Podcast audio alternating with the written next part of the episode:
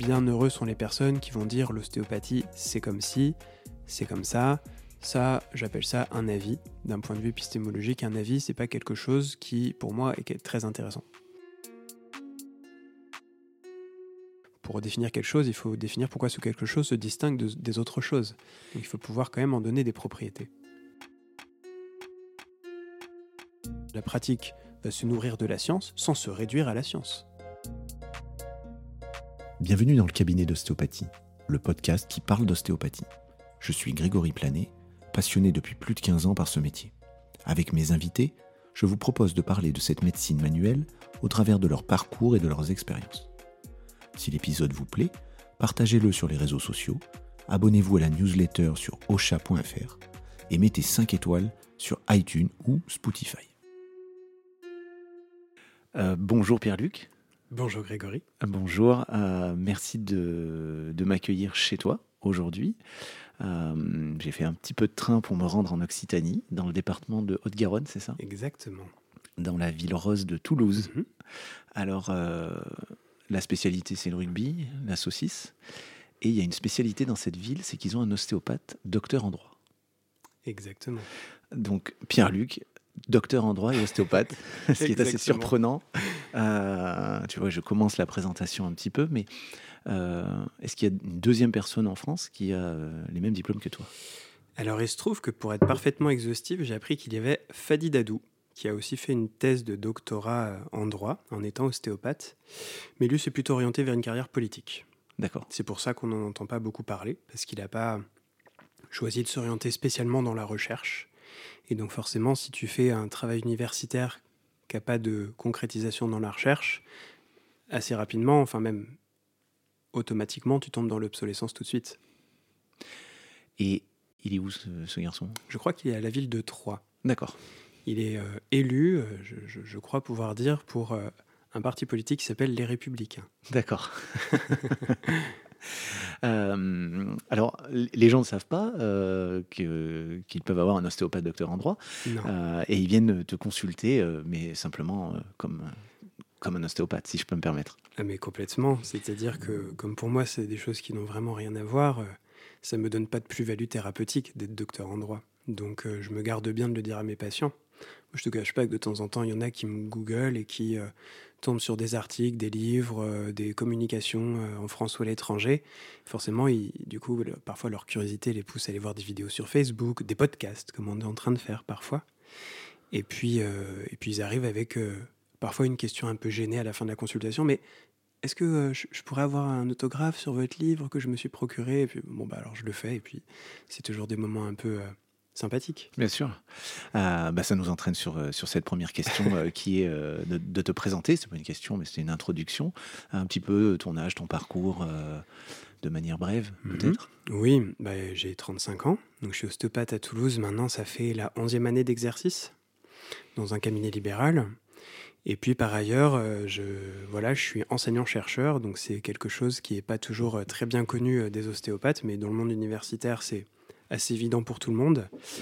Donc ça veut dire que comme son nom l'indique, euh, j'ai une partie de mon temps qui est destinée à réaliser des missions d'enseignement, école d'ostéopathie, fac de médecine, euh, dans divers endroits. Et puis je mène à bien des projets de recherche, donc je passe du temps à lire, à faire des bilans de la littérature, à faire des articles dans des revues, idéalement un comité de lecture, idéalement indexé et ensuite faire des communications scientifiques dans des congrès qui sont parfois dans le domaine de l'ostéopathie et parfois dans le domaine extérieur aussi à l'ostéopathie. Ça peut arriver. Ton emploi du temps, tu le jongles comment? Ben, Mon travail d'enseignant-chercheur me permet d'avoir la chance de l'organiser un petit peu comme je veux, de consacrer du temps à la lecture, à de la documentation, et puis de la production euh, scientifique diverse. Alors ça peut passer par euh, euh, le, montage d'un placebo lors d'un essai clinique, par exemple.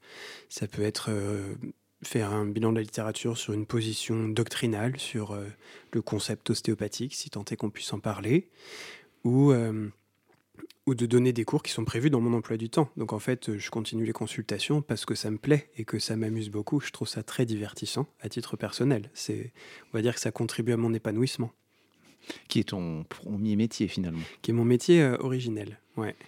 Et puis surtout, il y a une critique qu'on fait très souvent euh, aux enseignants-chercheurs, c'est de faire de la recherche et d'être complètement déconnecté de la réalité.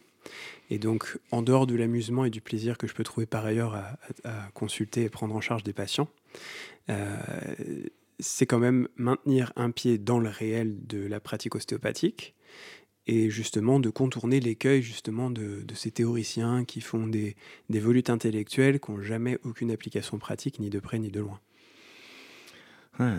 Et toi, ton, alors ton sujet de prédilection, c'est euh, l'ostéopathie en tant qu'objet de science. Tout à fait. Si, si, je peux me permettre. Mais tout à fait. Euh, et bien sûr, on va partir là-dessus, euh, qui, est, qui est quelque chose de, de, fort intéressant. J'aimerais, avec ce, ce, prisme un petit peu de tes connaissances, que tu me définisses l'ostéopathie. Alors souvent, il y a un exercice assez classique dans le domaine académique, dans le domaine universitaire, c'est quand on demande de définir quelque chose, on explique pourquoi c'est très compliqué de définir ce quelque chose. Donc je vais essayer de ne pas m'inscrire pile dans cette tradition qui est parfois un peu euh, plus un exercice de style rhétorique qui montre à quel point on maîtrise bien le sujet tout en montrant que c'est très dur de le définir. Mais peut-être très simplement, moi, si je me posais la question, je dirais que l'ostéopathie, c'est une médecine manuelle, qui est non conventionnelle, et donc ça, c'est une définition générale que je pourrais en donner. Par exemple, à tes patients, c'est quoi l'ostéopathie À mes patients, je pourrais tout à fait le définir comme ça. Je pourrais même oser le mot médecine ostéopathique, qui a vu un voile pudique posé dessus pendant des années, du fait des procès que nos aînés ont eus, et que peut-être tu as déjà eu l'occasion d'avoir ces discussions avec certains et tu les auras avec d'autres. Maintenant, le temps a passé, on a des éléments juridiques, probants, qui nous permettent de dire que mobiliser le terme médecine ostéopathique, c'est pas problématique. Et je pense que c'est plus du tout quelque chose qui doit être euh, un frein. À la définition, en tout cas. Ouais. il faut l'utiliser. Oui, je pense. Donc ton patient, s'il te demande de définir l'ostéopathie, tu peux aller sur cette idée de médecine manuelle. Tu utilises global? Non. Non? Pourquoi? Euh, Parce que euh, c'est très difficile d'établir des définitions, surtout dans le milieu des sciences, dans le milieu du droit, on s'en rend compte très facilement. Donc, euh, si je rentre dans une caractérisation trop précise, ça implique en fait d'élaborer un certain nombre de définitions ou de précisions supplémentaires. Et donc, si je dis globalité, il faudra que je définisse vraiment globalité. Euh, la globalité, est-ce que c'est mon patient euh, dans le sens somatique et psychique, ou est-ce que c'est dans sa réalité sociale, dans la réalité de ses croyances? Et donc, ça implique parfois des, des vertiges définitionnels supplémentaires qui vont complexifier la tâche de la définition qui se veut simpliste, en fait. Bien sûr. Et justement, dans ton livre, tu évoques, euh, tu constates en tout cas des pratiques hétérogènes, euh, en soulevant l'idée euh, qu'il est compliqué de définir quels sont les critères qui permettent de dire que quelque chose est ou n'est pas de l'ostéopathie. Absolument. Tu, je crois que tu, tu dis que l'on est ostéopathe, être ostéopathe, euh, suivant un cursus, et puis ce qu'on va faire derrière est forcément de l'ostéopathie. Bah, ça peut être une façon de définir les choses. Si on a un titre qui permet de justifier le fait qu'on a des compétences reconnues par l'État, qui permet d'avoir un titre d'ostéopathe, on peut dire qu'on est, euh, j'ai envie de dire ontologiquement, si on peut employer un mot un peu compliqué, ostéopathe, et que du coup, on va théoriquement pratiquer l'ostéopathie. Ce qui fait que, je pense par exemple aux techniques de Jones. Est-ce que c'est quelque chose que tu as vu dans ton cursus Je ne sais pas très bien ce que ça veut dire parce que c'est rare que je rentre dans des détails euh, précis. Euh, donc ça, c'est une première possibilité de le définir comme ça. On peut aussi dire ben, qu'est-ce que font réellement les ostéopathes et de partir de ces éléments pour essayer ensuite de faire le chemin inverse, c'est-à-dire le chemin ascendant ou descendant, c'est selon, pour essayer de dire cet amoncellement de choses font que ces éléments sont caractéristiques de quelque chose qu'on pourrait subsumer avec une étiquette qui s'appellerait ostéopathie. Mhm. C'est possible.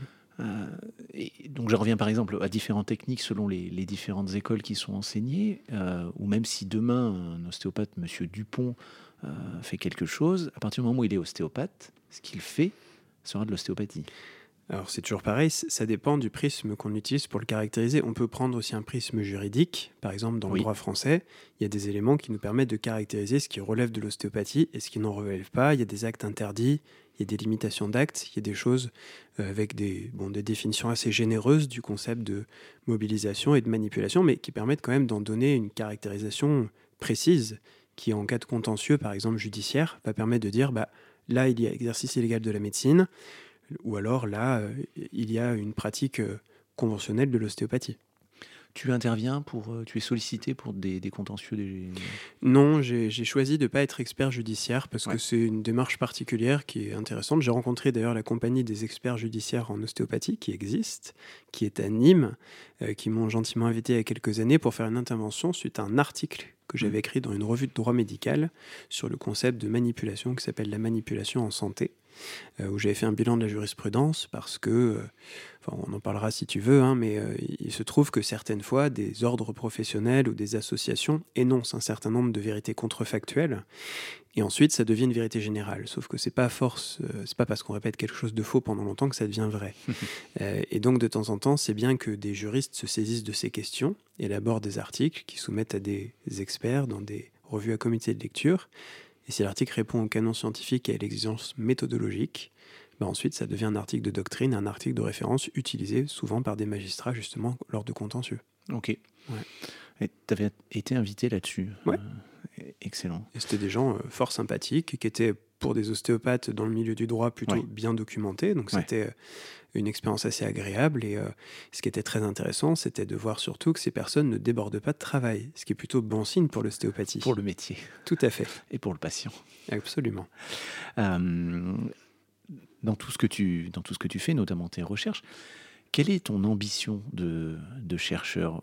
Je te dirai après si si j'ai perçu ton ambition cachée. Mon ambition cachée. En fait, peut-être euh, je vais te décevoir, mais je suis pas sûr qu'il y en ait une. Euh, souvent, on m'a posé la question, par exemple, est-ce que vous avez un cabinet? Bon, ça, ça arrive de temps en temps.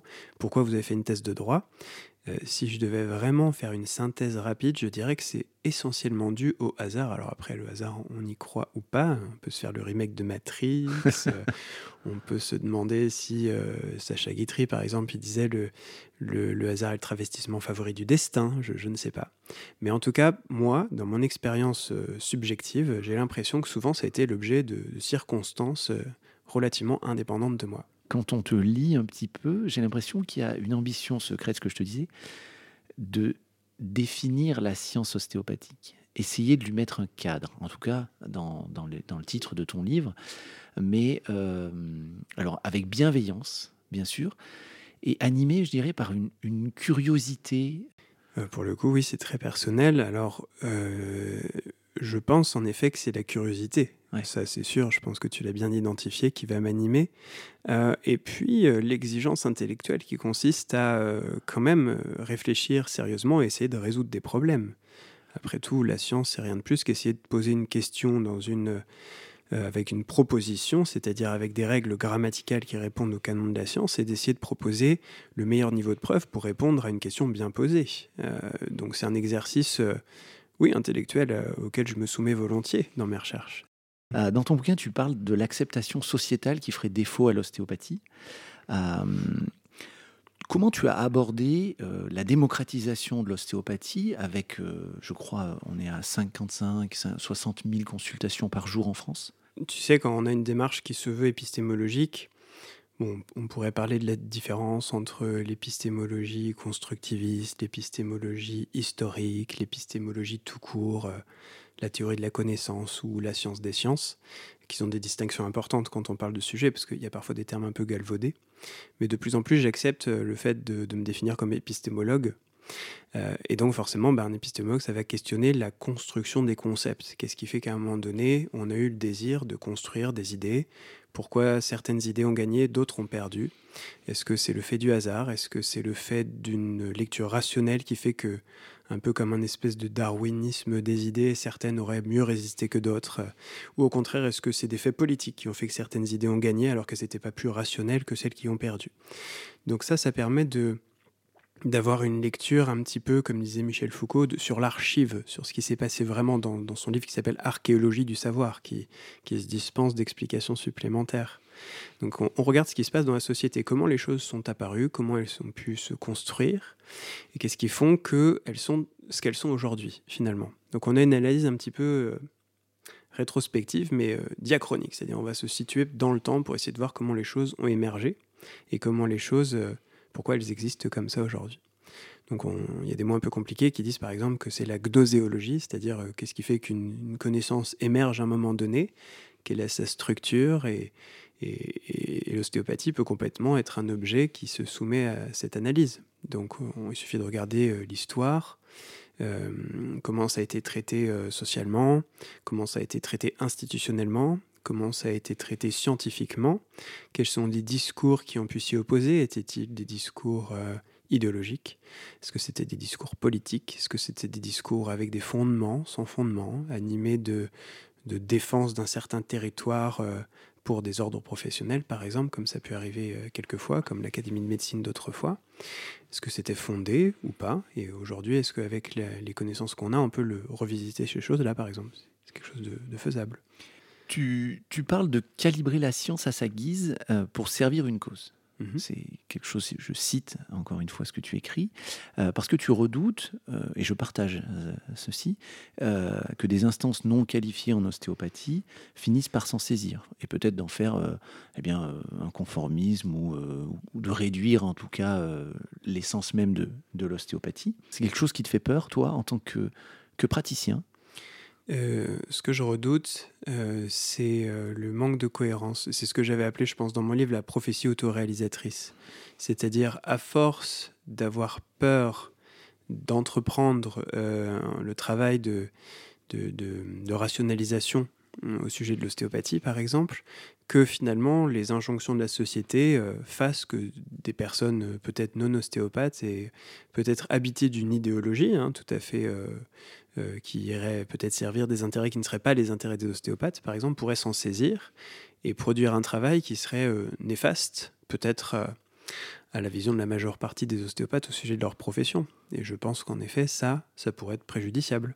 Donc plutôt que de craindre de le faire au motif qu'après ça puisse être destructeur, on ait une position attentiste et que cet attentisme aboutisse au fait que d'autres se saisissent de, de cette histoire et euh, et l'emmène dans des directions qui seraient peut-être préjudiciables pour la profession. Et donc ton travail de recherche leur met euh, du vent dans les voiles ou euh, au contraire tu mets la barre au sens du barreur dans une certaine direction qui va j'ai pas envie de dire sauver l'ostéopathie en tout cas la laisser dans, dans, son identité qu'on a du mal à définir d'ailleurs. C'est un peu un de mes objets de recherche, euh, c'est vrai. Euh, parce que pour essayer de sauver ou de détruire quelque chose, il veut pouvoir donner les propriétés de ce que c'est que ce quelque chose. C'est ce que tu disais dans ton propos introductif. Donc euh, ça soulève des questions compliquées. bien heureux sont les personnes qui vont dire l'ostéopathie, c'est comme si, c'est comme ça. Ça, j'appelle ça un avis d'un point de vue épistémologique, un avis, c'est pas quelque chose qui, pour moi, est très intéressant.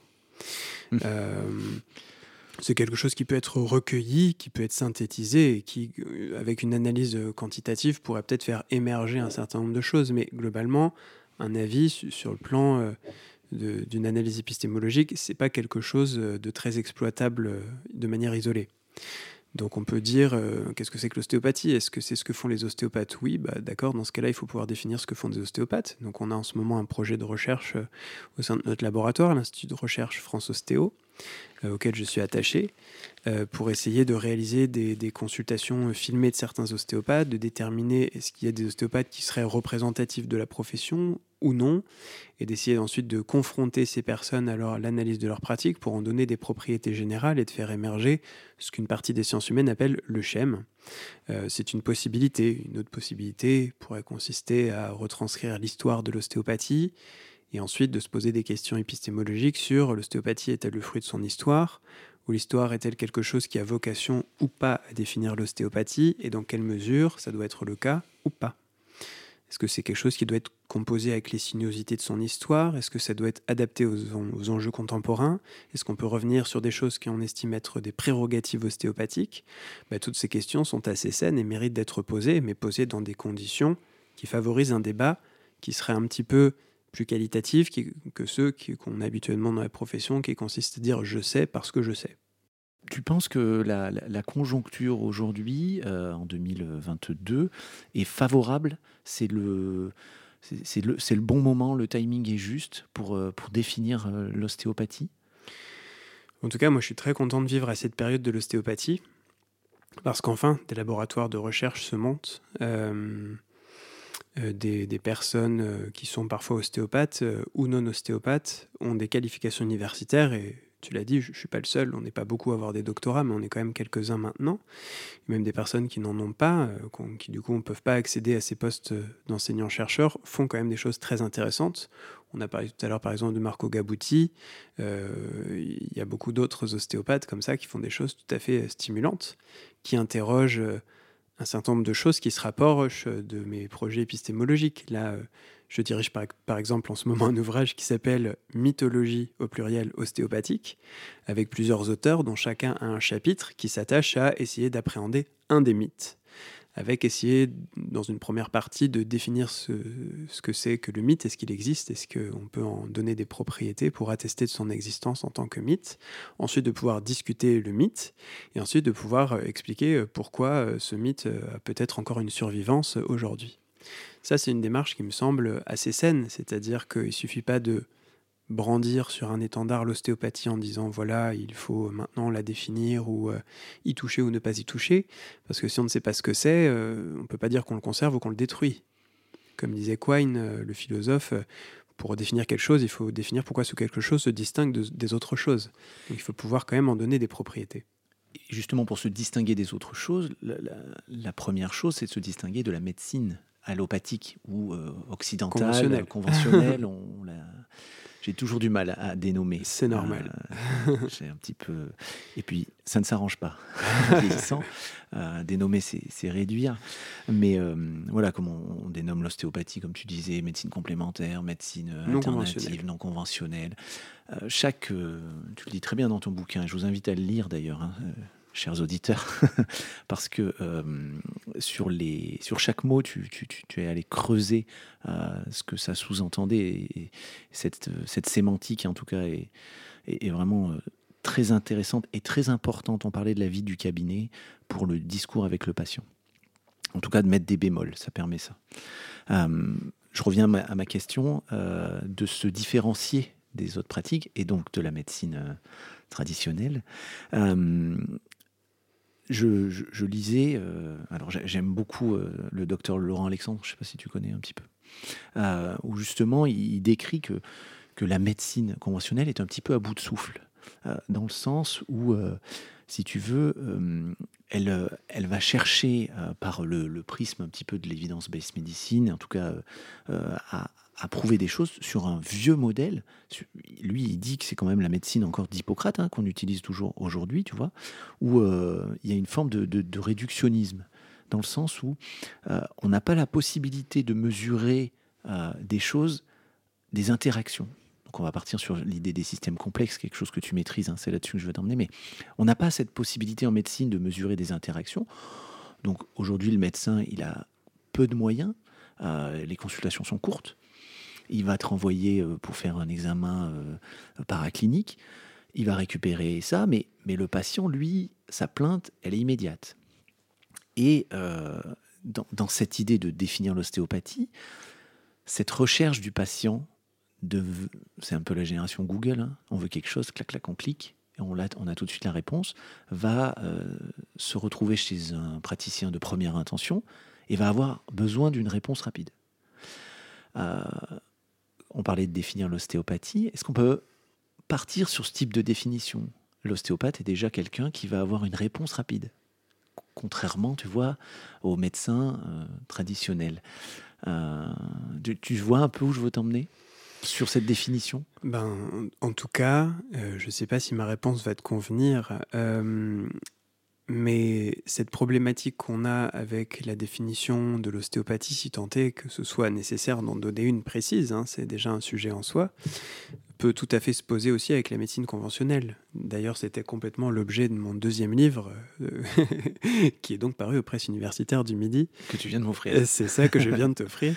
C'est-à-dire le sujet de euh, qu'est-ce qu'on entend par médecine. Et en réalité, ce que j'ai essayé d'indiquer, c'est que la médecine conventionnelle, ayant toujours été instaurée de manière monopolistique, a souvent essayé de préserver ses prérogatives, et comme elle était monopolistique, elle n'a jamais eu le besoin, En tout cas, elle n'a jamais éprouvé le besoin de se définir elle-même. Sauf que les autres professions se définissent par rapport à la médecine.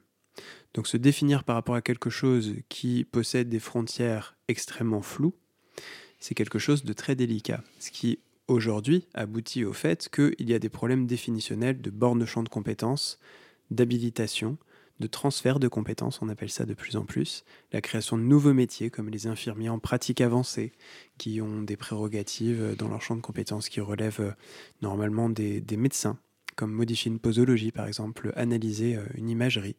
Euh, ça, ça fait partie des compétences des infirmiers en pratique avancée, par exemple. Ce qui fait qu'il va y avoir pardon, le, médecin, le méta-médecin et des effecteurs. Ou alors, ou alors, et ça c'est ma petite théorie, en tout cas c'est ce que je propose dans l'analyse que, j'ai fait aux presses universitaires, c'est de dire que finalement, la médecine comme on la concevait autrefois comme une pratique monopolistique, aujourd'hui est complètement ce qu'on appelle en physique justement le mécanisme de fluage, c'est-à-dire elle veut tellement intégrer de choses dans son champ de compétences que la résistance mécanique à sa champ de compétences est en train de craqueler. Et donc nécessairement, ce qui est très intéressant d'observer dans le droit, c'est que la spécialisation médicale est telle qu'un médecin qui prendrait en charge un patient qui n'appartient pas à sa spécialité commet ce qu'on appelle en droit une faute caractérisée. Il y a une jurisprudence en 2012 qui l'a indiqué, qui est très intéressant. Donc ça veut dire que le magistrat assigne le médecin uniquement à sa pratique de spécialité. Sinon, comme le dit le Code de déontologie médicale, article R 4127-70 exactement, qui indique qu'un médecin, il doit pouvoir prendre en charge, mais dans la limite de son champ de compétences. C'est-à-dire, il doit avoir une capacité intrinsèque de reconnaître ce qu'il peut faire et ce qu'il ne peut pas faire. Et donc ça, je pense qu'à terme, cette espèce d'omnicompétence que j'ai appelée la médicalité, c'est-à-dire l'essence médicale de la médecine, à mon sens, n'est plus l'apanage exclusif des médecins. C'est la petite mort du généraliste. C'est la petite mort du généraliste si on veut, ou au contraire, c'est la redistribution d'une compétence qui se veut être une essence médicale, qui aujourd'hui est partagée par d'autres personnes que ce qu'on appellerait un médecin un des écueils très importants à, contourner, je pense, quand on, est sur des sujets un peu touchy comme cela, c'est de dire que si on travaille sur la science de l'ostéopathie, ça ne veut pas dire qu'on considère que l'ostéopathie est une science, mais que l'ostéopathie est l'objet d'une science qui va permettre de l'appréhender. D'ailleurs, euh, c'est pareil pour la médecine conventionnelle. La médecine conventionnelle, contrairement à ce qu'on entend parfois, n'est pas du tout une science, puisque la vocation d'une science, sa vocation euh, téléologique, c'est-à-dire son objectif, c'est de créer des connaissances. La pratique médicale, son objectif, c'est de prendre en charge un patient. C'est pour ça que si on parle de l'objet médecine, conventionnel ou non conventionnel, eh bien, c'est une espèce de métacatégorie dans laquelle il y a deux sous-ensembles. D'un côté, les sciences médicales, qui créent des connaissances, et de l'autre côté, la pratique médicale, médecine conventionnelle, médecine ostéopathique. Hein. Donc moi, mon objet, c'est les sciences médicales, donc créer des connaissances dans un domaine. Et ensuite, bien sûr, il y a une consubstantialité de ces deux choses, c'est-à-dire la pratique va se nourrir de la science sans se réduire à la science. Et la science va prendre la pratique comme terrain de jeu pour essayer justement d'avoir un objet d'étude. Donc si on dit euh, science ostéopathique, c'est science de l'ostéopathie. Bien sûr. C'était juste ça qu'il fallait préciser. Donc en termes d'intervention complexe, oui, dans les sciences médicales, c'est un sujet qui est bien sûr abordé et discuté. Tu, rencontres des experts là-dessus? Oui, bien sûr. Il y a, euh, rencontre encore d'autres la semaine prochaine à Bruxelles sur un congrès sur la douleur avec, euh, je pense à Fabrizio Benedetti, qui est le, un des plus grands spécialistes mondiaux des effets spécifiques et non spécifiques des interventions, qui pendant longtemps était outrageusement qualifié de placebo pour aller vite, euh, alors que maintenant on sait que c'est quand même des phénomènes complexes, justement beaucoup plus subtils que de dire il y a un traitement factice qui s'appellerait placebo point, et euh, on fait un essai clinique contrôlé randomisé en double aveugle, et c'est réglé. Et ensuite, on fait des méta-analyses, des revues systématiques de la littérature, et on dit le vrai, alors que le vrai n'est un sujet qui se diffère, qui se dissocie complètement de la science, qui n'a pas du tout vocation à dire ce qui est vrai ou ce qui n'est pas vrai va dire ce qui est conforme, ce qui est valide, mais pas du tout euh, la vérité. C'est un sujet qui appartient à des digressions philosophiques qui sont euh, très différentes de l'objectif de la science. Hein. Bien sûr, bien sûr, bien sûr. On ne cherche pas une vérité. Non, la vérité, elle s'exprime dans un cadre qui lui permet de donner une conformité d'un contenant par rapport, euh, d'un contenu par rapport au contenant. C'est la raison pour laquelle ça fonctionne par mécanisme de paradigme et que quelque chose de véritable aujourd'hui sera peut-être inopérant demain et que c'est pour ça que justement en science il faut être très détendu et très humble. On sait que ce qu'on pense être vraisemblable, d'ailleurs Karl Popper avait un terme, il appelait ça vérisimilitude, c'est-à-dire très très proche du vrai sans jamais se substituer au vrai, c'est valable pendant un certain temps. Donc peut-être que ça ne sera plus euh, véritable plus tard. Et en fait, il faut être très à l'aise avec cette idée. Bien sûr, et c'est le propre du, scientifique. Tout à fait. Chercher euh, des choses qu'il remettra en question plus tard, si je peux me permettre. Tout à fait. Euh, là-dessus, je, pense qu'on on, est, on est bien. C'était important de définir ce propos. Je, je te remercie. Tu la connais la définition de style de l'ostéopathie? Alors, il y en a plusieurs, mais je t'écoute avec grand plaisir. Euh, non, alors, je ne l'ai plus en tête, mais euh, il dit que c'est euh, en gros quelqu'un qui, qui, connaît l'anatomie et la physiologie et qui, a, qui est doué de raison ce qu'a pu écrire Andrew Taylor Steele à la fin du 19e siècle, qui fait l'objet d'un cours d'ailleurs que je donne euh, euh, dans un diplôme universitaire pour les formateurs en ostéopathie, où j'ai un lieu où j'essaye de faire une analyse rétrospective un peu historique sur euh, l'émergence de l'ostéopathie aux États-Unis, en consultant beaucoup d'auteurs contemporains, des, beaucoup de témoignages. On a parlé ensemble en off d'Arthur Hildress, mais il y en a aussi beaucoup d'autres. Et de ce qu'il appelait lui raison, Andrew Taylor Steele, c'est un contemporain euh, qui arrive euh, postérieurement à Darwin, c'est un contemporain de beaucoup de philosophes. Euh, il, ne leur arrive, pas à la malléole externe, si tu veux, en termes de rationalité et de raison. Donc il faut aussi bien voir que c'est une personne qui était convenablement instruit pour l'époque, puisqu'il l'explique dans son autobiographie, qui avait quand même des connaissances minimum, qui avait euh, partagé la culture de certains Indiens lorsqu'il est passé au Wakarusa, etc., euh, des Amérindiens. Néanmoins, je ne pense pas qu'on puisse le qualifier non plus vraiment de philosophe sans risquer de faire euh, peut-être une analyse un petit peu suréminente de ses facultés mentales. Je pense qu'il ne faut pas non plus exagérer beaucoup là-dessus. Maintenant, il a proposé une idée originale dont on peut se saisir et qu'on peut analyser. Donc, quand il dit doué de raison, même si on s'en tient à ce qu'il écrit, doué de raison, je pense que pour lui, ça voulait dire que comme ce qu'il faisait permettait aux patients d'avoir une bonne satisfaction, il estimait que c'était donc quelque chose d'efficace, parce que pourtant il y a une différence entre efficacité et satisfaction, et que du coup il était plutôt, je pense, hein, euh, ça c'est euh, à la frontière du psychologisme, alors je, je, m'hasarde une interprétation qui est peut-être euh, un peu rapide, je pense qu'il était assez confiant dans ce qu'il faisait, puisqu'il avait vraiment des bons résultats, et des meilleurs résultats que la médecine contemporaine, c'était pas très dur avec le problème de pharmacodépendance et la médecine héroïque qu'on connaît bien avec le fameux protochlore de mercure. Donc parfois ne rien faire du tout, c'était mieux que déjà intervenir, et alors faire quelque chose avec ses mains qui pouvait donner parfois des résultats satisfaisants, forcément, c'était mieux. Donc il était assez confiant. Donc je pense, quand je pense que sincère, quand, il disait sincère, authentique, et que quand il disait euh, il faut être doué de raison, je, pense qu'il était vraiment convaincu que ce qu'il faisait était euh, de l'ordre de la philosophie, qui était vraiment révolutionnaire, alors que en réalité parmi ses contemporains, il y avait aussi beaucoup de personnes qui proposaient des modèles alternatifs, dont certains ont percé et d'autres n'ont pas percé. Donc euh, il faut être très il faut raison garder sur ce sujet. Mais euh, on peut euh, définir un ostéopathe aujourd'hui doué de raison avec les connaissances actuelles. Bien sûr. C'est le propre de la science. Bien sûr, mais on peut aussi dire la même chose d'un médecin, d'un masseur kinésithérapeute, d'un chirurgien dentiste. Donc c'est une compétence transversale qui est partagée, qui serait donc pas du tout suffisante pour caractériser la singularité de l'exercice ostéopathique.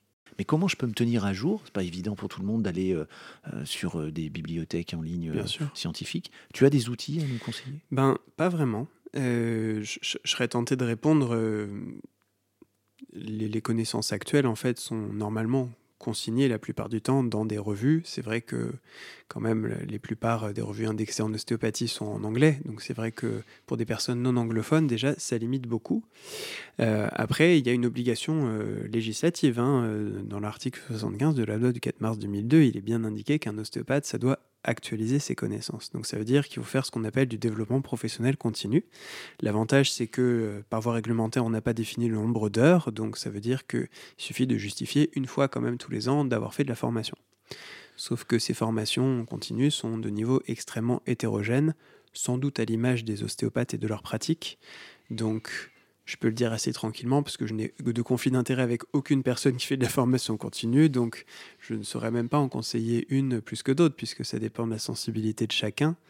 Euh, néanmoins, c'est pas parce qu'on fait de la formation continue qu'on va actualiser ses connaissances. Il y a aussi beaucoup de formations continues qui sont basées sur de la reproduction mimétique euh, dogmatique, euh, qui sont sans doute peut-être très intéressants sur le plan de la sensation, sur le plan humain, mais sur le plan d'actualisation des connaissances sont absolument inopérantes. Donc si ça c'est l'objectif, je pense que du coup il faut bien cibler ces formations continues avec des personnes qui elle-même se documente avec des revues à comité de lecture. Je pense à l'International Journal of Osteopathic Medicine, je pense euh, même à la revue en français, la revue de l'ostéopathie, euh, tenue par Robert Médé. Euh, je pense à, bon, pour en faire des citations très longues, mais en tout cas à minima sur ce genre de lecture-là, bien sûr. Pour, pour rester dans le coup, si je peux me permettre. Pour rester dans le coup, ou en tout cas pour... Enfin, c'est quand même normalement de l'ordre du devoir, hein, parce qu'en tant que professionnel, on est censé donner les soins les plus appropriés à nos patients. Et dans la définition des soins les plus appropriés, qui est traitée dans la doctrine juridique, il est question des savoirs les plus actuels, c'est-à-dire les données médicales euh, avérées, c'est-à-dire euh, à la fois les données, ce qu'on appelle les, données, les connaissances médicales acquises, c'est-à-dire celles qui ont fait l'objet de validation pendant un certain temps, et actuelles, c'est-à-dire les plus récentes qui entrent parfois en contradiction avec les plus anciennes, même s'il y a une petite marge de tolérance entre les deux. Et encore une fois, ça ne veut pas dire qu'on doit réduire la pratique ostéopathique à de la science j'ai fait la distinction tout à l'heure, mais je sais comme c'est des sujets sensibles, je me sens dans l'obligation de le repréciser. Mais pourtant, d'avoir une actualisation de ces connaissances scientifiques, ça permet normalement de proposer aux patients les choix les plus éclairés sur la prise en charge. Et ensuite, c'est le patient qui décide, parce que le patient est souverain. Tu peux aujourd'hui euh, affirmer qu'il y a euh, une progression dans l'apport des connaissances ostéopathiques, mais euh, qu'il faut quand même en cabinet rester sur de vieilles connaissances, en tout cas des traditions qui sont enseignées, pour pouvoir pratiquer? Ou est-ce que les nouvelles connaissances peuvent révolutionner la pratique d'un thérapeute euh, Ça, c'est compliqué comme question. à partir du moment où on saisit des nouvelles connaissances, normalement, on est censé les prendre en considération. maintenant, on est quand même dans une médecine manuelle qui est l'héritière d'une certaine tradition. Et ce qui compte pour moi, c'est les choix que va faire le professionnel, c'est sûr, son expérience clinique, mais aussi les préférences du patient. Et tant que le patient est informé, il a la capacité autonome au sens étymologique, c'est-à-dire se donner soi-même ses propres lois pour décider ce qu'il estime être euh, bon pour lui. Et c'est pas au professionnel de décider pour le patient ce qui est bon pour lui, ce qui est un écueil éthique euh, assez classique, c'est-à-dire qu'il y a beaucoup cette idée en médecine conventionnelle et en médecine ostéopathique que euh, on détermine à la place du patient ce qui est bon pour lui. Et on a une petite tendance, euh, parfois un peu exaspérante en ostéopathie, à dire je mets le patient au centre du traitement euh, et dans le même temps je ne lui pose aucune question. Bah, c'est antinomique parce que le patient ne peut pas être au centre s'il n'a pas la possibilité de décider. Parce que pour décider, il faut être informé pour être informé, il faut pouvoir avoir des échanges et des échanges actualisés sur les connaissances qu'on possède. Pas simple d'échanger avec le patient, avec euh, les données actuelles de la science. Et euh, encore une fois, je reviens dessus, est-ce qu'on est capable de faire avec les mains? Il y a plein de choses, on, sait qu'on ignore plein de choses. Il y a aussi des choses aujourd'hui où il y a des éléments qui nous permettent euh, d'avoir des données probantes. Donc c'est déjà bien de pouvoir faire le tri. Ensuite, il y a des dilemmes éthiques qui se posent, qui sont des sujets que j'adore aborder avec notamment des formateurs. C'est à partir du moment où on arrive à faire une distinction épistémologique entre des croyances et des connaissances, cela veut-il dire qu'il faut absolument renoncer aux croyances? Je pense pouvoir dire que la réponse est non dans une certaine mesure, c'est-à-dire que euh, c'est probablement au patient de décider. Est-ce que c'est dangereux de poser les mains sur la tête de quelqu'un? Euh, La balance bénéfice-risque nous dit que non.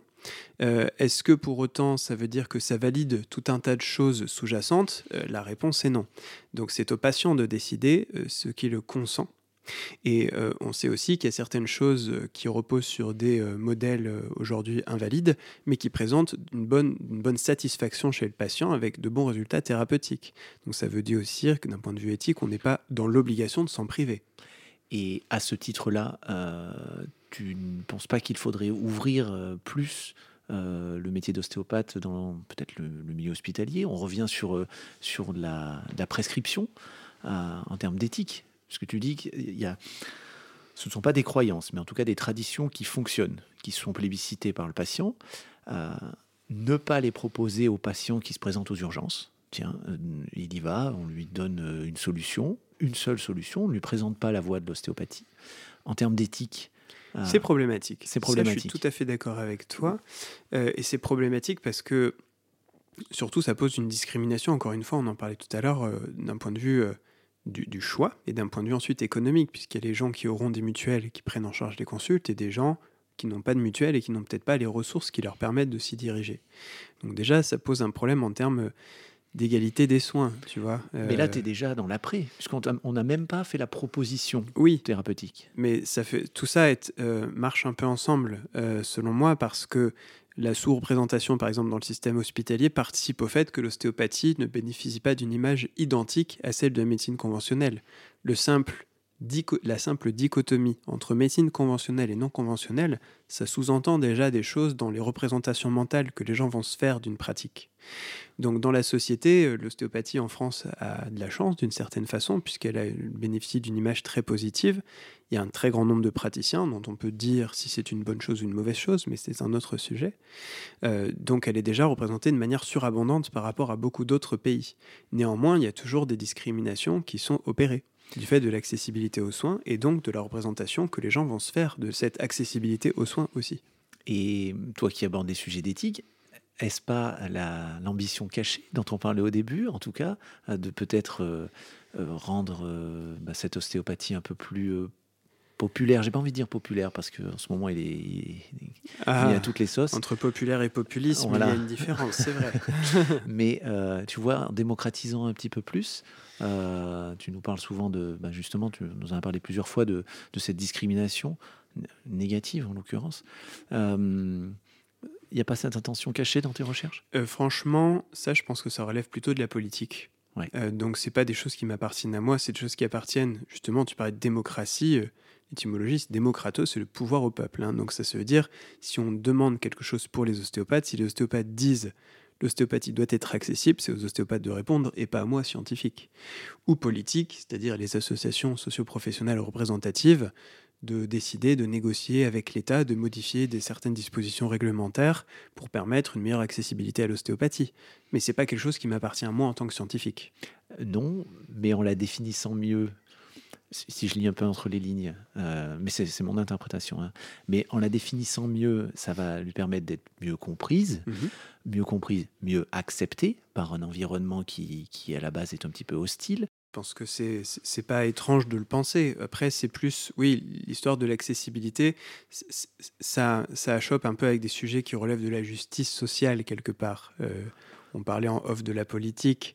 Euh, je pense que pour moi, c'est important de me dire que euh, euh, je pense qu'il y a quelques années, une personne avait offert une permanence d'ostéopathie bénévole au Secours populaire.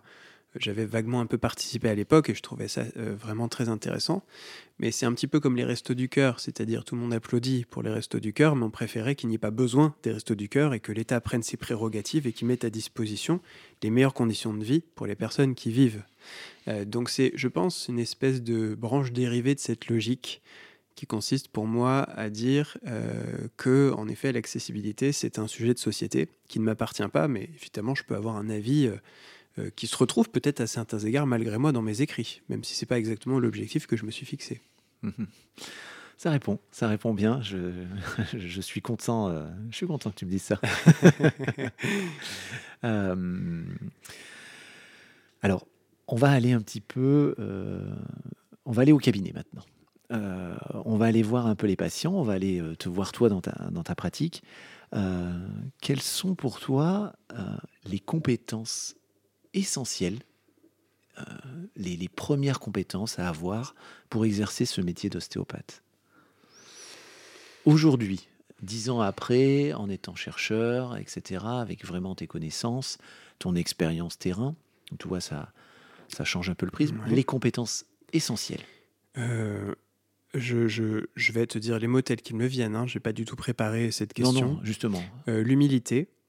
Euh, euh, une capacité de mise à distance pour essayer de rationaliser sa pratique.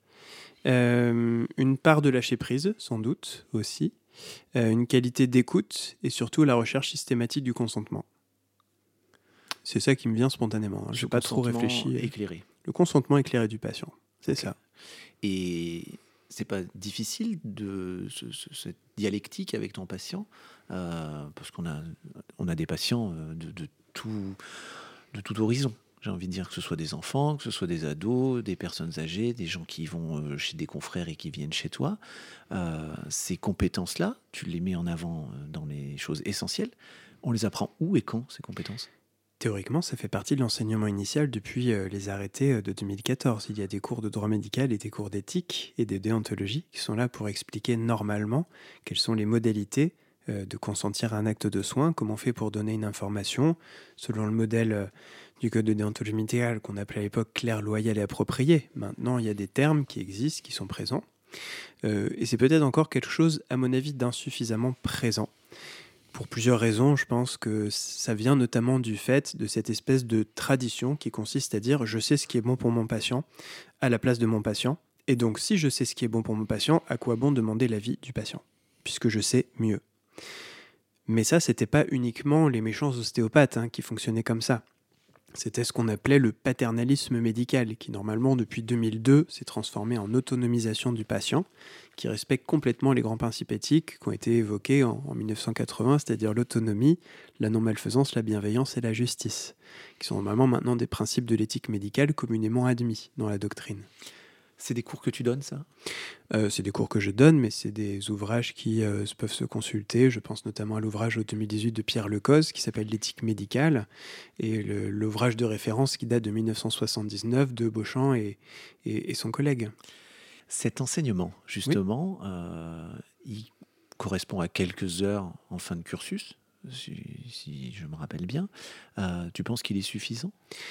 Pour acquérir cette fameuse compétence mon avis très très personnel. Hein. Oui, c'est ce que je recherche. Euh, mon avis vraiment personnel. Donc, si j'avais des pouvoirs magiques qui permettaient de modifier l'enseignement euh, d'un point de vue réglementaire de l'ostéopathie, évidemment, je serais tenté de mettre beaucoup plus d'heures sur les, les cours d'éthique, les cours de droit médical aussi, et surtout les cours de concept, cette histoire de l'ostéopathie en première année.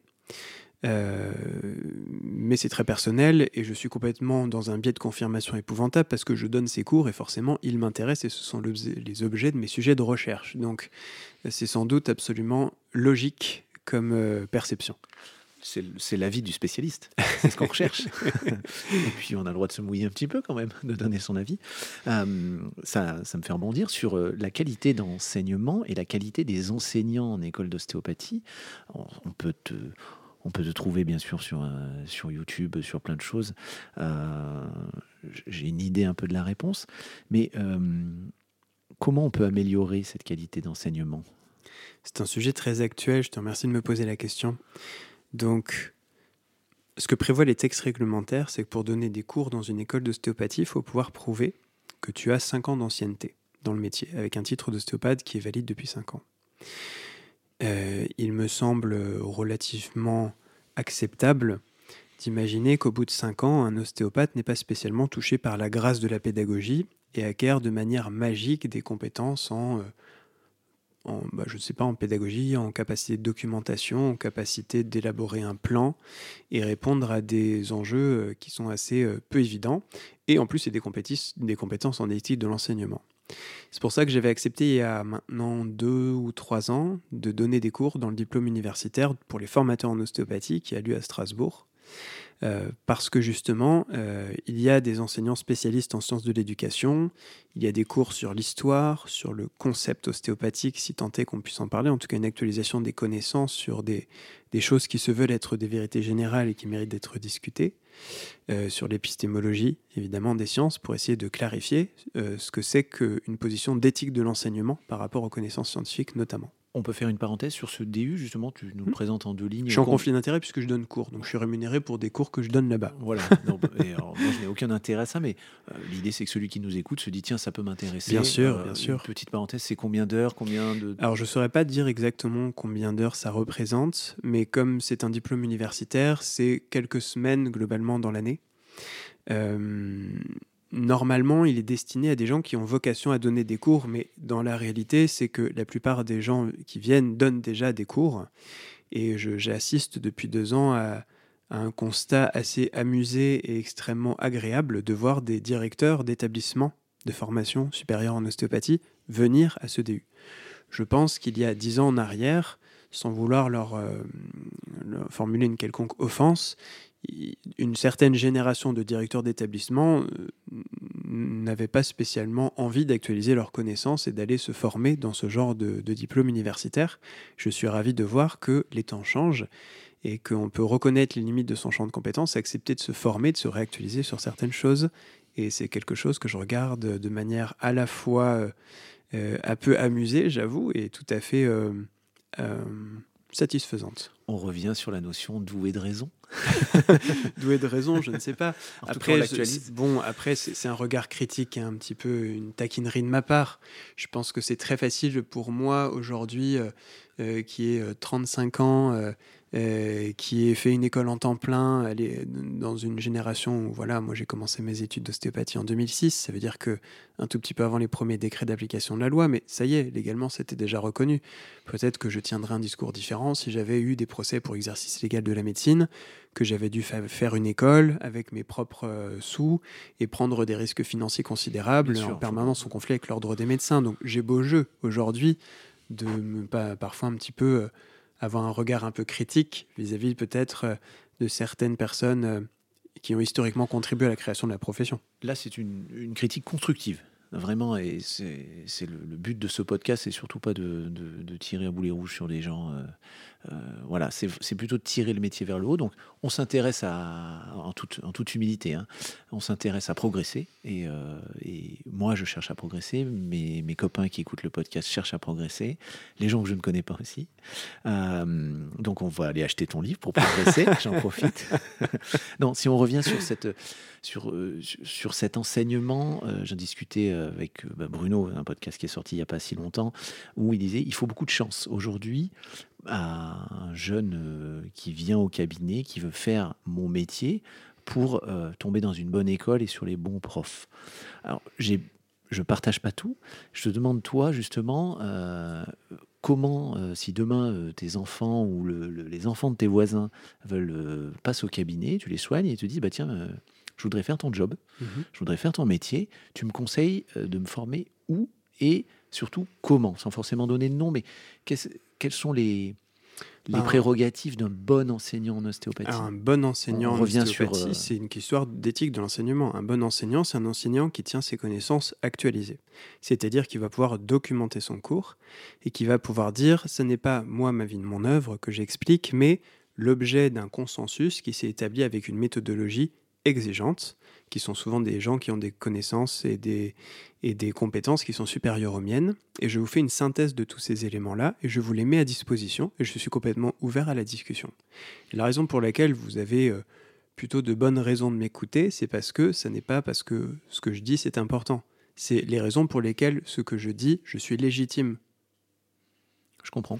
Et donc, documenter ses cours, c'est bien, actualiser ses connaissances, c'est pas mal, être à l'écoute, être capable de remettre en, question son enseignement, si c'est nécessaire, et d'adapter en fonction des nécessités pédagogiques.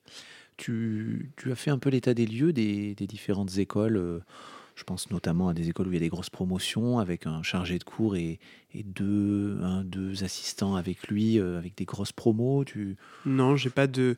D'autant plus que là aussi, je suis en conflit d'intérêts. Je suis employé par plusieurs établissements d'enseignement supérieur, l'école d'ostéopathie de Paris, l'Institut d'ostéopathie. Donc, je, serais euh, très mal avisé de me faire l'arbitre des élégances en disant euh, cette école est bonne, cette école est mauvaise. Par contre, je crois beaucoup, donc c'est une croyance en effet, euh, à l'amélioration de la qualité de l'enseignement et aux exigences qui seraient qui sont pour l'instant facultatives et qui j'espère un jour seront un peu plus incitatives, voire coercitives pour des formateurs, parce que dans d'autres disciplines, pour enseigner par exemple à la fac de droit, il bah, faut faire un, doctorat, ça c'est déjà pas évident.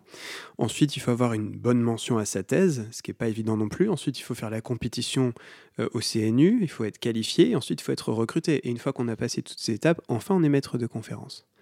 Donc on a passé tellement d'étapes qui permettent euh, d'assurer qu'on a une compétence qu'après, euh, il suffit d'être normalement rigoureux pour continuer à faire son travail correctement. En ostéopathie, pour l'instant, on ne s'embarrasse pas de toutes ces choses-là, ce qui permet de tenir des discours paradoxaux en disant euh, tantôt quelque chose et puis ensuite totalement l'inverse, sans que ce soit spécialement problématique, puisque l'exigence méthodologique n'est pas une compétence du formateur pour l'instant. En tout cas, pas dans les textes réglementaires, même si on... Bon, après, il faut bien voir que la construction est progressive et que antérieurement à ça, il n'y avait même pas d'exigence pour les formateurs. Donc je pense que déjà on peut constater que c'est mieux que ce qu'il y avait avant, mais que l'idée maintenant c'est de réfléchir à comment améliorer les choses pour le futur, bien sûr. Sans tendre à avoir uniquement des enseignants euh, loin du cabinet, loin de la clinique, par exemple. Continue de pratiquer. Parce bah, que c'est quand même ça, c'est très personnel, euh, bien sûr, bien sûr. Après, bon, dans mon monde idéal et utopique, euh, des cardiologues donnent des cours de cardiologie, des ostéopathes donnent des cours d'ostéopathie, des juristes donnent des cours de droit, euh, des philosophes donnent des cours de philosophie, et on évite ce qu'on appelle aujourd'hui le, le, terme un peu à la mode, qui est ultra-crépidarianisme, qui consiste à donner son point de vue sur quelque chose pour lequel on n'est pas compétent. ça arrive très souvent, pas, quand, pas que chez les ostéopathes. Hein. Mon, mon, troisième livre, là, qui n'est pas encore édité, euh, porte sur la preuve médicale. Donc, c'est pas du tout un livre qui parle d'ostéopathie, c'est un traité d'épistémologie sur ce qu'on considère qui relève d'une preuve euh, dans le domaine de la médecine. Donc, les médecins sont tout aussi. Euh, comment dire, susceptibles justement de se heurter à des difficultés, pensant que quelque chose est une preuve alors que ça n'en est pas une, ou que la validation, la légitimation d'un discours euh, repose parfois sur des éléments qui sont euh, extra-rationnels. Ça va, ça va chahuter euh, du monde, ce bouquin? Je sais pas, parce qu'il se veut pas, un peu comme le premier ouvrage, je, tu, sais, il y a un peu cette idée en ostéopathie, peut, tu vas me donner ton sentiment aussi peut-être, qu'il y a une opposition avec un hiatus, un fossé qui se creuse entre d'un côté des ostéopathes contemporains qui seraient habités de connaissances euh, rationnelles, scientifiques, et de l'autre côté, des espèces d'ostéopathes euh, qui seraient euh, traditionnalistes et qui seraient absolument imperméables à, la science. moi, je suis assez convaincu qu'il y a sans doute un compromis à trouver entre les deux, entre une position qui se voudrait scientiste, c'est-à-dire qui prend la science pour une religion, et qui du coup entretient un rapport de, croyance avec un objet de connaissance et du coup ça redevient une croyance. Donc ça tombe dans l'écueil dans lequel elle essayait justement de ne pas tomber. Ce qui est une mise en abîme un peu bizarre finalement. Donc moi je pense qu'il y a possibilité à mon avis de réunir un peu les, deux camps. Et c'est pour ça que sur ce premier ouvrage, mes collègues euh, qui, font de la science ostéopathique l'ont manifestement bien reçu, euh, et des personnes qui sont, on va dire, euh, parfois un peu qualifiés d'ostéopathes traditionnalistes avec ce petit côté en effet un peu jugeant, l'ont manifestement aussi bien reçu. Donc je me suis dit qu'il y a quand même peut-être une voie de passage à trouver pour euh, être euh, dans l'enveloppe bienveillante plutôt que dans un discours de stigmatisation, qui à mon avis n'est pas du tout quelque chose de, de comment dire, alors je, partage, hein, parce que je ne sais pas si c'est ton style littéraire, euh, mais il y a cette bienveillance et cette humilité. Euh, déjà de par le verbe, parce que tu, le mot que tu choisis, euh, quand on te lit, on a vraiment cette sensation-là. Euh, ça reprend ce que tu disais tout à l'heure, l'humilité en cabinet, mais je pense que tu la possèdes aussi quand tu écris. Tu as écrit tout seul. ton à ma connaissance, oui. Oui, voilà. Non, mais aujourd'hui, on peut être aidé par ah par des logiciels, par des par, par quiconque. Donc voilà, la réponse c'est oui. Tu l'as écrit tout seul. Euh, ce qui te, ce qui, je pense, pour écrire un tel ouvrage demande des, compétences. Tu parlais des, je te demandais les compétences de, la clinique. On va pas aller sur les compétences de l'écriture. Je n'ai aucune question là-dessus. Dommage, c'est un sujet passionnant. Ah, Juste une question. C'est plutôt inné ou tu as pris des cours ah non, j'ai pas pris de cours. Euh, vraiment, moi, je, suis un laborieux, hein, donc euh, je j'ai pas spécialement, enfin. Après, j'aime la recherche, j'aime synthétiser, j'aime euh, découvrir des choses, j'ai cette curiosité. Euh, mais il y a aussi, on, m'a souvent indiqué une évolution positive dans mon style, donc j'ai bon espoir, sans être prophète, de, m'améliorer au fur et à mesure que le temps passe. Et là, sur mon troisième ouvrage, mes, mes relecteurs euh, internes, puisqu'il a été soumis aussi à des, à des validations, m'ont indiqué qu'il y avait une évolution favorable dans mon écriture, donc c'est assez plaisant à entendre. Donc j'espère que ça va continuer alors déjà félicitations. Euh, et, petite parenthèse pour être édité aux presses universitaires c'est quand même euh, c'est épouvantable. c'est très exigeant. C'est très exigeant. Bah, tu vois je, je, faisais le bilan. Un étudiant m'a posé la question non mais il y a combien d'ouvrages qui parlent de l'ostéopathie aux presses universitaires? Et à ma connaissance il n'y en a que trois. Trois. Ah bah il y a un tout petit que sais-je qui a été écrit à l'époque aux presses universitaires de France il y a le livre de Jean-Marie Guelette, qui n'est pas ostéopathe, mais qui a écrit un livre intéressant, L'ostéopathie et l'autre médecine aux presses universitaires de Rennes en 2014. Et, il y a le mien, donc c'est un peu étrange de se dire que finalement, euh, les exigences des presses universitaires, c'est compliqué. Hein. Il y a trois comités de lecture à l'aveugle. À chaque comité de lecture, au retour, on discute, on analyse, on propose des modifications. On discute avec des philosophes, en tout cas en sciences humaines et sociales, des sociologues, des, juristes, euh, de, chaque terme, à la page 264. Euh, est-ce que ça vous êtes sûr? Ça, je n'en suis pas sûr. Bon, c'est vraiment très exigeant. Très exigeant. C'est peut-être aussi ça qui, qui donne. Ce, alors, sur ton premier livre, non, c'était pas la même maison d'édition, mais tu avais quand même cette. Euh, tu as eu des relecteurs quand même avant de publier euh, Oui. Euh, après, j'ai bien choisi mon éditeur parce que. Ellipse? Ellipse, par exemple, c'est un éditeur scientifique qui avait déjà le terme ostéopathie pour parler de maladie des os dans un traité de traumatologie, mais qui n'avait pas un livre qui parlait d'ostéopathie. Et il n'y avait pas, enfin je crois, pas un livre d'un ostéopathe aux éditions Ellipse. Donc j'ai bien choisi mon éditeur aussi, euh, parce qu'on sait qu'en termes de, publication, le choix de l'éditeur, c'est quelque chose de tout à fait fondamental. Ok, excellent. Voilà, c'était pas du tout prévu ce, genre de questions. On a, on a digressé. J'ai pas eu d'aspiration particulière. À l'université, après, enfin, j'ai commencé, bah, j'ai déjà été interrogé là-dessus sur des vidéos YouTube, mais comme je te l'ai dit, c'était souvent le, le, fait du hasard. Je me suis retrouvé à faire un diplôme interuniversitaire de droit médical, puis un master 2 de droit public et ensuite un doctorat. Donc quand on fait un doctorat, peut-être pour des gens qui ne savent pas, en fait, on, ne prend plus de cours, on en donne, on fait des TD, on donne des cours magistraux et surtout on travaille sur euh, sa recherche et ensuite on essaie de publier sa, thèse.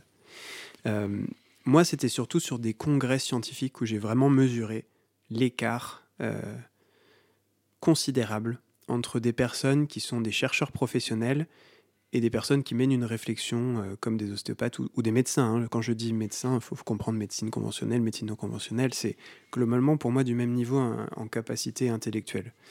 Euh, j'ai vraiment mesuré qu'un chercheur qui connaît extrêmement bien le sujet, qui le documente et qui fait des, des, des, contorsions de l'esprit pour essayer de répondre à des questions qui sont déjà extrêmement bien posées, c'est un exercice qui est extrêmement, euh, j'ai trouvé, très, très plaisant en fait à regarder, à écouter je me suis dit que ça, c'était quand même bien comme exercice euh, et que ça manquait beaucoup, en tout cas dans mon milieu euh, initial de l'ostéopathie. C'était vraiment quelque chose que j'avais jamais vu. Et euh, je me suis dit que c'est dommage de se priver de telles, de telles compétences et de telles connaissances très très vastes dans notre milieu. Donc je si, par euh, ma plume, mes recherches, je y contribuer, bah, évidemment, je suis très content. Et surtout, je suis content de voir qu'il y a de plus en plus d'ostéopathes qui font des masters, des doctorats. Je pense à mon collègue euh, Loïc Treffel, mon collègue euh, Franck Garnier, Axel Atou. Enfin, je veux dire, maintenant, il y a plusieurs ostéopathes qui ont des doctorats dans des milieux variables, neurosciences, STAPS, sciences de l'éducation et que plus on sera nombreux, plus on pourra un peu rivaliser de, connaissances, de compétences et de pouvoir proposer des théories euh, qui permettent d'expliquer ce qu'on fait. Et, finalement, hein, en effet, je retombe un peu sur ce que tu as identifié malgré moi, l'accessibilité, la mise à disposition des patients pour donner les meilleures prises en charge possibles, à condition qu'ils soient capables de, faire des choix éclairés. En tout cas, on en parlait sur un, podcast précédent, il y a des passerelles qui s'ouvrent euh, de plus en plus euh, et, des gens comme toi euh, nous permettent de rendre ces passerelles plus lisibles et plus, et plus faciles, et, avec, et nous donnent de la motivation, je trouve. Donc, euh, ah bah super, en plus c'est inspirant, ma foi. Complètement inspirant. je vais terminer par la tradition de ce podcast, par un petit jeu. Donc, tu n'es pas au courant de, de, ce petit jeu, tu sais qu'il y en aura un. alors, on t'a euh, affublé d'un joli surnom. On m'a, ah on m'a, j'ai entendu ça. On t'appelle le docteur Pluc. Est-ce que ça te parle? Euh, Ah oui, c'est bien possible parce que ça, c'est un diminutif que me donnent souvent mes amis, Pluc.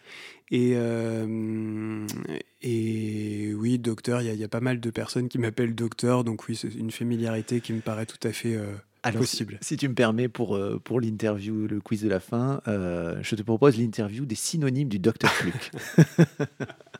voilà comment ah, je l'ai appelé. Euh, j'ai relevé quelques, une petite dizaine de mots euh, que j'ai trouvé ça, que j'ai trouvé euh, surprenants, qui m'ont obligé à, sortir mon dictionnaire. et je vais te demander, soit de nous l'expliquer ou peut-être de trouver un synonyme à chacun de ces mots. Alors le premier, on commence facile, protéiforme. Ah, ah. Ça, c'est simple, c'est quelque chose qui peut avoir plusieurs formes, donc voilà, c'est simple on peut dire multiforme. Multiforme. Mais euh, voilà, ce sont des mots euh, jolis, parce que j'aime les mots et j'ai vu que toi aussi. Euh, irréfragable.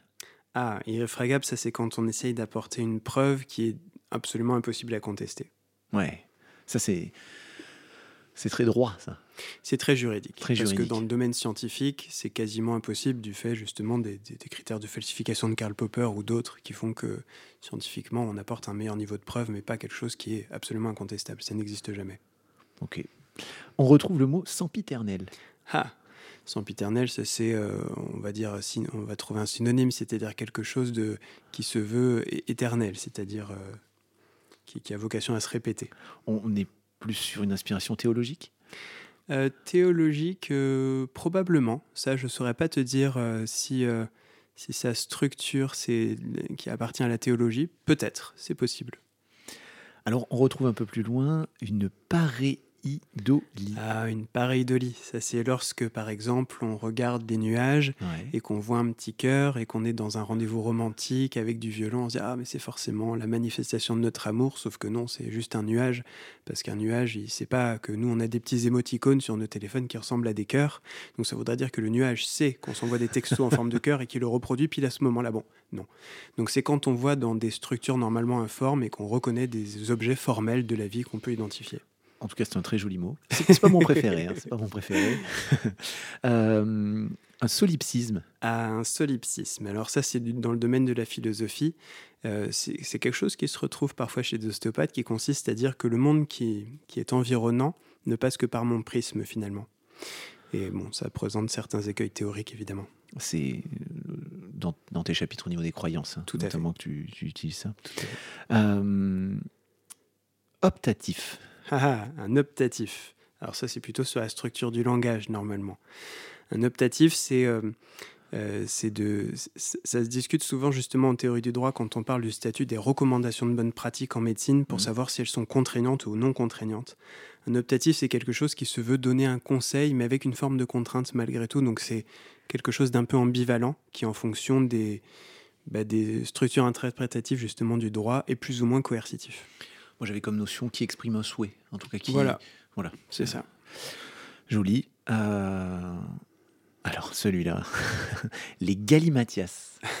celui-là, il fallait aller le chercher. hein. Galimatia, j'ai l'impression d'être. euh, oui, euh, des Galimatia, c'est plutôt un espèce de d'amas de choses qui font des, des mélanges euh, euh, parfois assez informes. Alors, le, le synonyme, moi, que je connaissais, c'est charabia. Est-ce que tu me l'accordes? Oui, je te l'accorde totalement. Pour vulgariser un petit peu. oui, il y a un côté un peu péjoratif dans Galimatia, c'est vrai, je le reconnais. D'accord. Et euh, bah, on terminera par celui-là. euh, pusillanime. Ah, pusillanime, Parce que celui-là, il est quand même. Il est chouette. Il faut le sortir. c'est vrai, il te plaît? Ouais, il me plaît. Toi, tu le défi- tu l'aurais défini comment, toi, exactement? Craintif. Oui, c'est souvent c'est un terme qu'on utilise pour euh, dire de quelqu'un qui va peut-être pas forcément beaucoup s'engager, qu'il y va de manière un peu timide, quoi, Voilà, en gros. qui, qui va manquer un peu pusillanime, d'audace. un peu, euh, un peu de courage, un ouais, peu de, ferveur, et que Ouais. fait une personne avec une étude un peu pusillanime, c'est c'est plutôt ça. Alors, je tenterai de les ressortir euh, et je citerai les synonymes du docteur Pluck. Parfait, très bien. En tout cas, euh, je m'arrêterai là-dessus sur, sur, sur cette interview. Euh, je te remercie vraiment Avec plaisir, merci à toi. de, de cette invitation dans cette belle ville rose. Aujourd'hui, ouais, quand même un peu, un peu de soleil. Euh, mais je vais te laisser conclure parce que c'est quand même euh, l'invité qui, qui conclut. Mhm. Quand j'y pense, je, je fais ça. Alors, Donc, qu'est-ce que je, Je te remercie et je te laisse conclure. Alors peut-être donner une citation de Paul Valéry que- qui m'arrive parfois. je- elle me vient parce qu'on a parlé pas mal de définitions d'ostéopathie, je m'attendais pas toujours à ça. Donc Paul Valéry énonce au sujet de la poésie Les hommes ont une idée si vague de la poésie que ce vague même de leur idée est pour eux la définition de la poésie.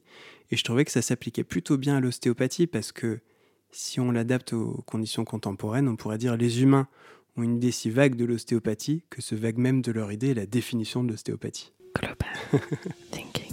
Merci d'avoir écouté entièrement cet épisode. Je vous invite à mettre 5 étoiles sur iTunes afin que je monte dans les référencements. Et pour aller plus loin dans l'intimité du podcast, on se retrouve sur Instagram avec des photos. Je vous embrasse, à très vite.